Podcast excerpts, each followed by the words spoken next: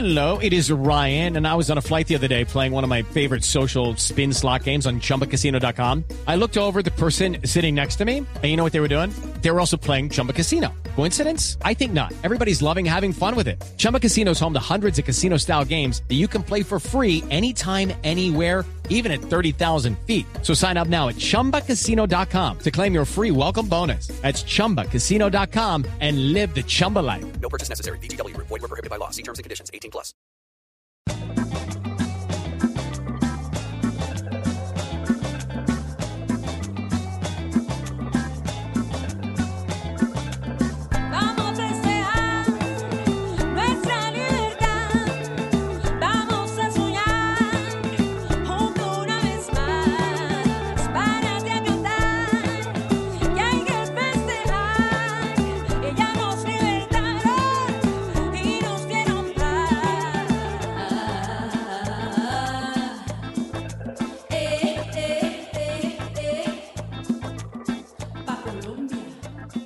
Mujeres que aman, mujeres que protegen, mujeres que perdonan, mujeres que inspiran, mujeres que saben, mujeres que trabajan, mujeres que defienden, mujeres que enfrentan. Una palabra que contiene al mundo. Mujeres. Bienvenidos a Libertadoras, un podcast de historia realizado por el espectador en alianza con la emisora HJCK.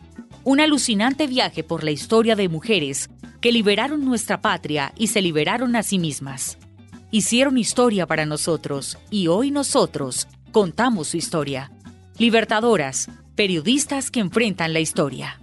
Mujeres libres, haciendo libertad. Hola a todos una vez más, bienvenidos al programa. Hola Jorge. Hola Juliana, hola a todos quienes nos escuchan. Bienvenidos una vez más a este podcast del diario El Espectador en alianza con la emisora HJCK. Juliana Jaimes y quien les habla Jorge Cardona. Estamos aquí para intercambiar anécdotas, datos periodísticos y seguir adelante con nuestro proyecto bicentenario y las mujeres en la historia de la independencia y la República Colombiana. Libertadoras es un proyecto transmedia del diario El Espectador que se realiza con la emisora HJCK y resalta el rol de la mujer en la historia de nuestro país. Muchas gracias a ustedes por escucharlo y hacer posible este proyecto. Muy bien, el capítulo de hoy se denomina Mujeres Educando un País.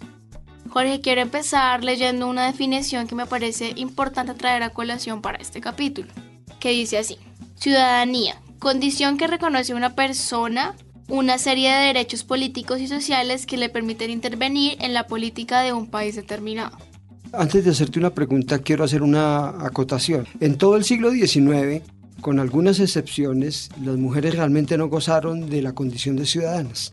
Esa condición estaba solamente supeditada a los varones mayores de 21 años con un arte un oficio o incluso como rezó en la Constitución de 1886 con un medio conocido de subsistencia. Entonces, dicho esto, me gustaría que nos contaras por qué empiezas dando esta definición.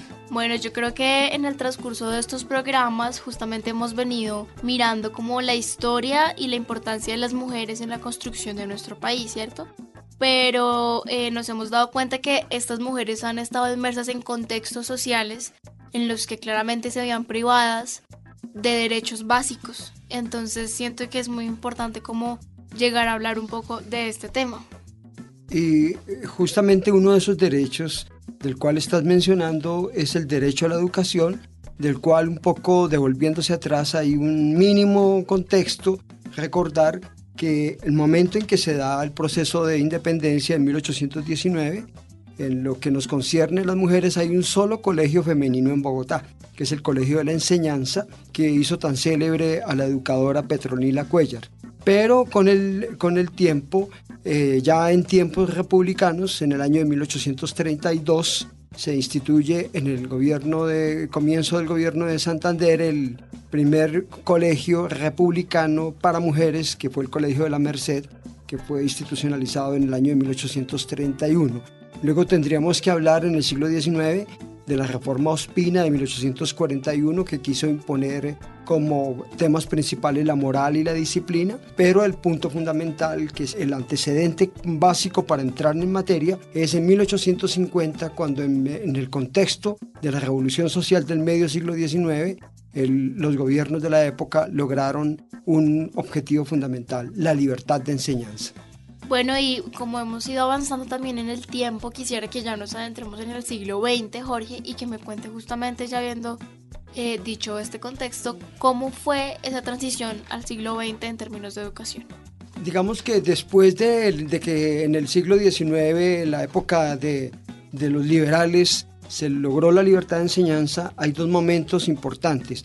En 1870 hay una reforma en los tiempos del Olimpo Radical que hace obligatoria la educación, que fortalece todo el contexto de, de la promoción de artes y oficios. Y el siglo termina básicamente ya en contexto de la, de la Constitución de 1886, con la creación del Ministerio de Educación y con una serie de disposiciones nuevas que van a permitir que el siglo XX entre con el- la expectativa clara de fortalecer todo el proceso de la, de la educación, sobre todo en, en la educación masculina y un poco más adelante también con la educación eh, para las mujeres. Gracias, Jorge. Bueno, y ahora le propongo que le demos paso a Camila Ramírez, nuestra historiadora de la casa, que nos va a ampliar un poquito el contexto de la Guerra de los Mil Días, que fue, digamos, un conflicto con el que empezó este siglo XX.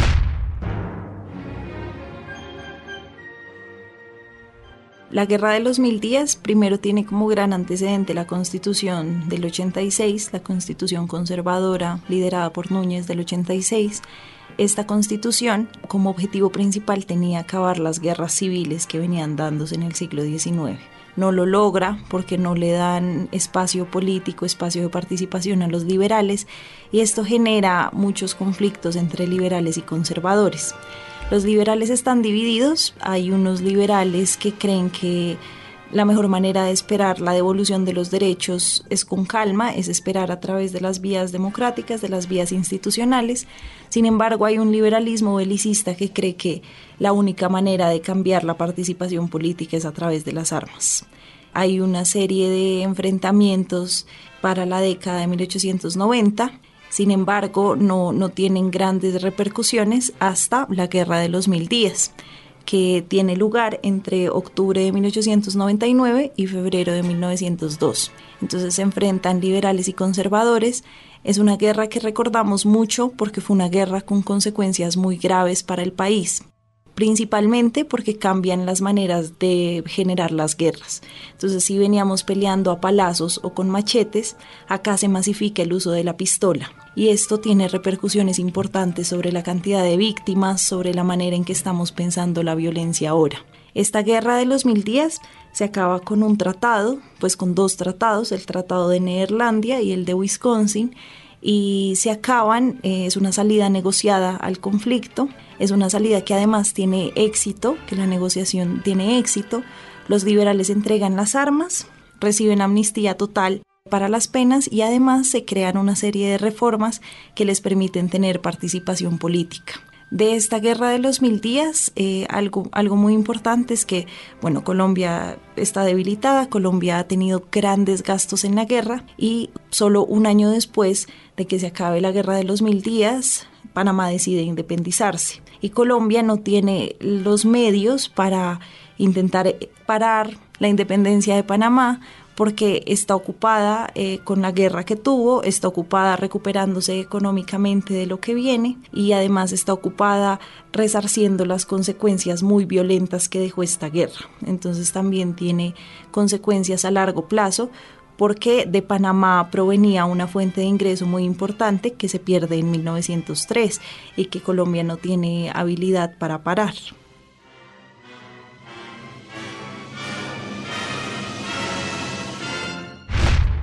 Bueno, Jorge, y ahora ya teniendo claro lo que escuchamos, quisiera que hablemos un poco de 1932 y en específico de la ley 28 de ese año, en la que se autorizaba a las mujeres manejar sus propios bienes y que nos sirve como antecedente para nuestro tema cultural. Sí, el, el- el tema es el siguiente. Digamos que el, el- siglo XIX cerró con la promulgación de la ley del concordato que restableció las, las relaciones entre el Vaticano y el gobierno colombiano, con una serie de prerrogativas eh, especiales para la Iglesia Católica y que de alguna manera también volteó otra vez en favor de las comunidades religiosas el ejercicio de la enseñanza. Pero eso viene aparejado con esta ley que me hace referencia, la ley 28 del 32, ya en el gobierno liberal de Enrique Olaya Herrera, en el cual como extensión del Código Civil, pues empezó a, a fortalecerse la necesidad de que las mujeres tuvieran prerrogativas especiales en torno al complejo mundo del matrimonio. Entonces, básicamente esta ley habilitó, por ejemplo, que fueran nulas todas las donaciones que se, que se hicieran entre cónyuges para evitar algún aprovechamiento en favor de los varones. Por ejemplo, le dio potestad a la mujer casada para que pudiera comparecer en defensa de sus bienes, de sus rentas, en un contexto de separación. Y obviamente, eh, en general, le dio armas jurídicas a la mujer para hacer la defensa de sus derechos civiles. Y esto era muy importante en momentos en que de alguna manera también la iglesia establecía sus formalidades en el tema de la educación y en un momento en que el país estaba de alguna manera descubriendo eh, territorios y en el cual también en ese mismo contexto estaba terminando una obra básica, otro personaje central de la historia femenina de Colombia, que es la religiosa Laura de Jesús Montoya Upegui, hoy conocida como la Madre Laura, eh, nacida en Jericó, que desarrolló una obra importantísima con las misionarias de María Inmaculada y Santa Catalina de Siena y que desde las montañas de Amalfi hasta zonas montañosas de Antioquia pues es- ejerció una labor misionera muy de la época también, muy en el contexto de la reapertura de una nación que trataba de reencontrarse en los caminos de la religión, de la política y de los derechos de, de hombres y mujeres.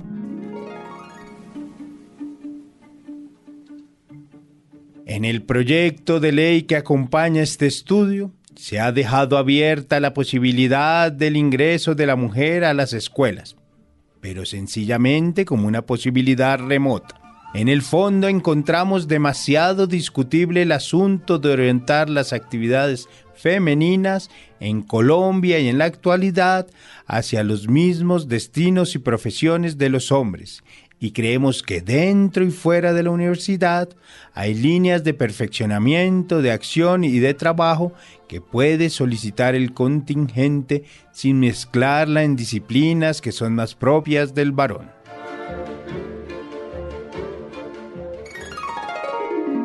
Listo, Jorge, las palabras que escuchamos, eh, acabamos de escuchar son de Germán Arciniegas. Y eso nos deja ver justamente la postura más radical que había en la época. Pero entonces yo le pregunto, así como la madre Laura, como usted me hablaba, ¿hay gente que apoyó de pronto la educación de las mujeres en esa época? ¿Quiénes eran como quienes estaban en contra de la ley?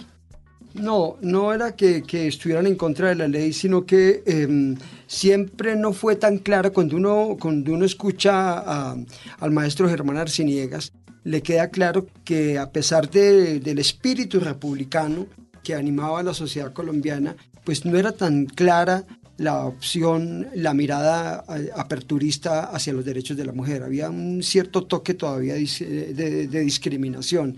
Y eso que las mujeres habían librado batallas tremendas como combatientes en la, en la, en la guerra de los mil días, eh, eso que ya en ese momento ya las mujeres estaban empezando a integrar ciertos partidos políticos, así no tuvieran la vocería, y en esos momentos ya se estaba dando la figuración de, de personajes tan emblemáticos en la sociedad colombiana como Betsabe Espinal, eh, eh, una, una mujer del de la cual hablaremos enseguida, y lo mismo de María Cano, conocida como la Flor del Trabajo.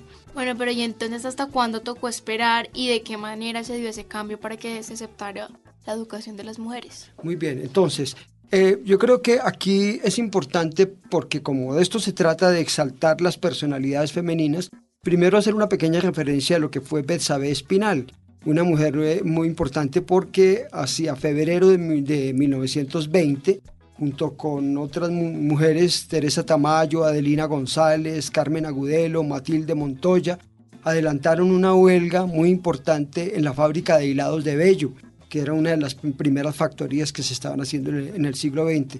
Ella gana la huelga, la despiden después de la huelga y muere muy joven, muere hacia los eh, 36 años de edad en noviembre de 1932. Ella y, y- y María Cano, que veremos en un próximo capítulo, fueron las que fueron abriendo el camino, pero eh, definitivamente el cambio se produce cuando eh, vienen eh, las grandes reformas liberales en la reforma constitucional de 1936 y particularmente en uno de sus artículos que determina que la mujer colombiana mayor de edad puede ejercer todas las profesiones, aun aquellas que comprendan autoridad y jurisprudencia, con la misma condición que se le exige a los ciudadanos varones. En ese contexto es que empiezan a, a verse eh, ciertos derechos y ciertas posibilidades ah, de la mujer. En otras palabras, los años 30 del siglo XX son como un antes y un después en la proyección de los derechos de la mujer en la sociedad colombiana. Bueno, entonces vimos como que se, ya se les otorgó los derechos laborales y académicos, pero todavía no los derechos electorales y políticos. Y nosotros ahorita leímos la, mm, el significado de la palabra ciudadano. Entonces, quiero saber también la iglesia en todo este papel que fue muy importante, qué pensaba, cómo era el apoyo de la iglesia en las mujeres. A ver, este es un momento muy difícil para la, para la sociedad colombiana. Hay un reacomodo. Eh, en algunos sectores tradicionales del país estaban mal vistas las reformas eh, liberales del- de los años 30. En algunos casos se consideraba incluso que se estaba tratando de ambientar en Colombia como un gobierno socialista. Ya estamos en, en un momento en el cual hay dos polos de pensamiento muy claros, el, el capitalismo y el socialismo, y empiezan a aparecer muchos matices políticos que van a ahogar un poco todos estos derechos particulares, porque se nos viene ya prácticamente encima la violencia partidista entre liberales y conservadores, y la iglesia caza una pelea conceptual e ideológica al calificar a algunos de sus prelados que el liberalismo era pecado. Entonces Rafael Uribe Uribe en su momento, antes de que fuera asesinado en Bogotá, alcanzó a publicar un libro que se llamaba De cómo el liberalismo no es pecado. Y era una gran pelea muy difícil porque había sectores también de la sociedad eh, colombiana que defendían francamente una opción de derecha pura. Eh, llegó a haber camisas negras como grupos de, de derecha fascistas. Entonces, digamos, fue un, era un entorno, este, el de los años, transición entre los 20 y los 30, muy complejo políticamente, muy difícil.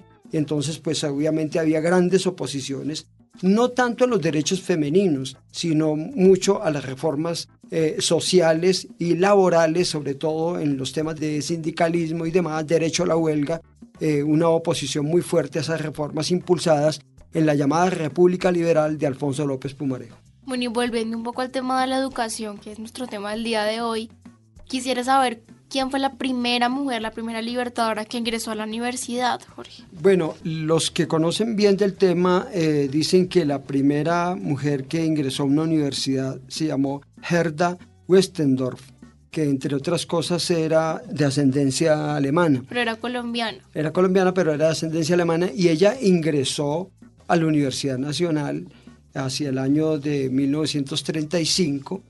Luego se retiró y terminó graduada en, idiomas en otro país. Después ejerció la docencia en Colombia, en las universidades Santo Tomás y, y la Javeriana, pero fue, de alguna manera fue pionera y abrió el camino. A la vuelta de la esquina, ya por ejemplo, en 1937 eh, aparecen nombres como Berta Restrepo, Rosa Navarro, Amanda Wendica, Mariana Arango, que fueron las primeras egresadas en la Universidad de Antioquia. Eh, aparece Inés Ochoa Pérez, que fue la primera médica graduada en Colombia en la Universidad Nacional hacia el año de 1945. Después tuvo una importantísima figuración en el Hospital Santa Clara y también se radicó en Girardot, donde ejerció con mucha propiedad de la medicina. Entonces ya empezaron a ver una serie de mujeres que se venían preparando y que, digamos, utilizaron las nuevas normas que le permitía a la sociedad las grandes reformas para insertarse, insertarse dentro del aparato productivo de la sociedad colombiana. Bueno, ¿y cuáles eran las carreras que se le ofrecían a las mujeres? Porque sabemos que no todas las profesiones eran permitidas para las mujeres. Sí, inicialmente eran, digamos, como complementarias, por ejemplo, de la medicina. Se graduaban en enfermería, en bacteriología, que era, un, era un, digamos una, una especialidad que era muy femenina, en farmacéutica y obviamente en algunos planos de, de humanidades que se iban permitiendo abrir poco a poco. Lo que sí se advertía claramente eh, que era que no había mucho interés en que la mujer entrara rápidamente en el mundo político. Entonces eran como una extensión de ir apareciendo poco a poco en saberes que tuvieran una naturaleza más bien técnica o asociada a las artes y oficios. Pues le cuento también y hago la cuña de una vez que esta semana junto con este capítulo sale la entrevista a Dilma Suárez, ella es una enfermera eh, de la Universidad Javeriana, que nos cuenta un poco la historia de la enfermería y ella una de las cosas que dice que es muy interesante es que la enfermería era un oficio para mujeres porque tenía características que solo las mujeres tenían, como ser servicial, la sumisión ante el médico, pues que es quien tenía más conocimiento. Entonces como que las profesiones en esa época para las mujeres eran muy enseñanza y ese tipo de cosas que eran justo de las mujeres. Y quisiera preguntarle entonces por el papel de la Universidad Nacional en todo este proceso de educación y también cómo influyó el gobierno del presidente Enrique Olaya Herrera en esa época. Tengo que devolverme un poco. La Universidad Nacional nace en el contexto del Olimpo radical, en los gobiernos radicales del siglo XIX, en septiembre de 1867, por el impulso que le da el presidente Santos Acosta. Enseguida se va consolidando, un año después ocupa la rectoría uno de los más notables intelectuales del siglo XIX, eh, Manuel Ancísar. En aquella época ya hay aproximadamente unos 335 hombres en, educándose y va evolucionando de una manera eh, muy importante hasta que entra en el siglo XIX y va tomando la fortaleza un poco desde el ideario liberal para convertirse, digamos, en el, en el escenario perfecto para que vayan llegando las primeras mujeres que se van a graduar como profesionales en Colombia. Y obviamente el, el, el punto de partida, insisto, es cuando cae la hegemonía conservadora en los años eh, 30, particularmente en 1930, por una división entre sus candidatos, con la victoria de Enrique Olaya Herrera en un gobierno de transformación nacional, empiezan la apertura reformista de normas. Miren qué curiosidad, es un poco el homólogo de lo que fue la revolución social del siglo XIX, pero ahora bajo la perspectiva, como la planteaba Alfonso López Pumareja, que la, sociedad colombiana no necesitaba importar ideas extranjeras socialistas, sino que para eso estaba el Partido Liberal y con ese argumento pues ganó el favor de las masas y, y lograron consolidar lo que se llamó la República Liberal entre 1930 y 1946. Bueno, y ahora vamos a darle paso una vez más a Camila Ramírez, que nos va a hablar sobre las repercusiones de la Gran Depresión de 1929 en Colombia. Primero, Colombia había venido estando muy aislada del comercio internacional durante el siglo XIX. Las guerras civiles lo habían alejado del comercio internacional. Sin embargo, las tres primeras décadas del siglo XX son décadas muy buenas a nivel económico para Colombia, principalmente por eh, la economía cafetera por las exportaciones que vienen del café. Entonces Colombia está viviendo un crecimiento económico muy fuerte y en 1929 se da esta gran crisis conocida como la Gran Depresión, donde el mercado internacional cae, donde los países ya no tienen dinero para importar. Esto claramente afecta a Colombia porque la plata que venían recibiendo de las exportaciones cafeteras eh, disminuye bastante y esto genera yo creo que la mayor consecuencia que tiene la Gran Depresión sobre Colombia es el cambio de gobierno. ¿Por qué? Porque veníamos desde el 86 con gobiernos conservadores hasta 1930, donde los conservadores pierden las elecciones, los liberales suben al poder, se acaba la hegemonía conservadora, empezamos a pensar en la República Liberal, y el descontento que tiene la gente hacia los conservadores pues tiene muchos matices. Por un lado los conservadores no, no, responden bien a las manifestaciones que se están dando en distintas ciudades. Segundo, la masacre de la bananera hace que pierdan mucha legitimidad. Y tercero, la crisis económica que hace que bajen los precios, que los exportadores de café ya no reciban lo mismo hace también un clima de inestabilidad política y económica bajo la cual la promesa de un nuevo gobierno pues parece como muy atrayente. Además, habría que destacar que después del 29, cuando caen las exportaciones de café, el país se abre un poco a la política de sustitución de importaciones. Entonces el mercado deja de dirigirse solo hacia la exportación y empieza a pensarse en el fortalecimiento de la industria local y del consumo local para que eh, se fortalezcan las, las empresas que se dan localmente y que los consumidores estén dentro.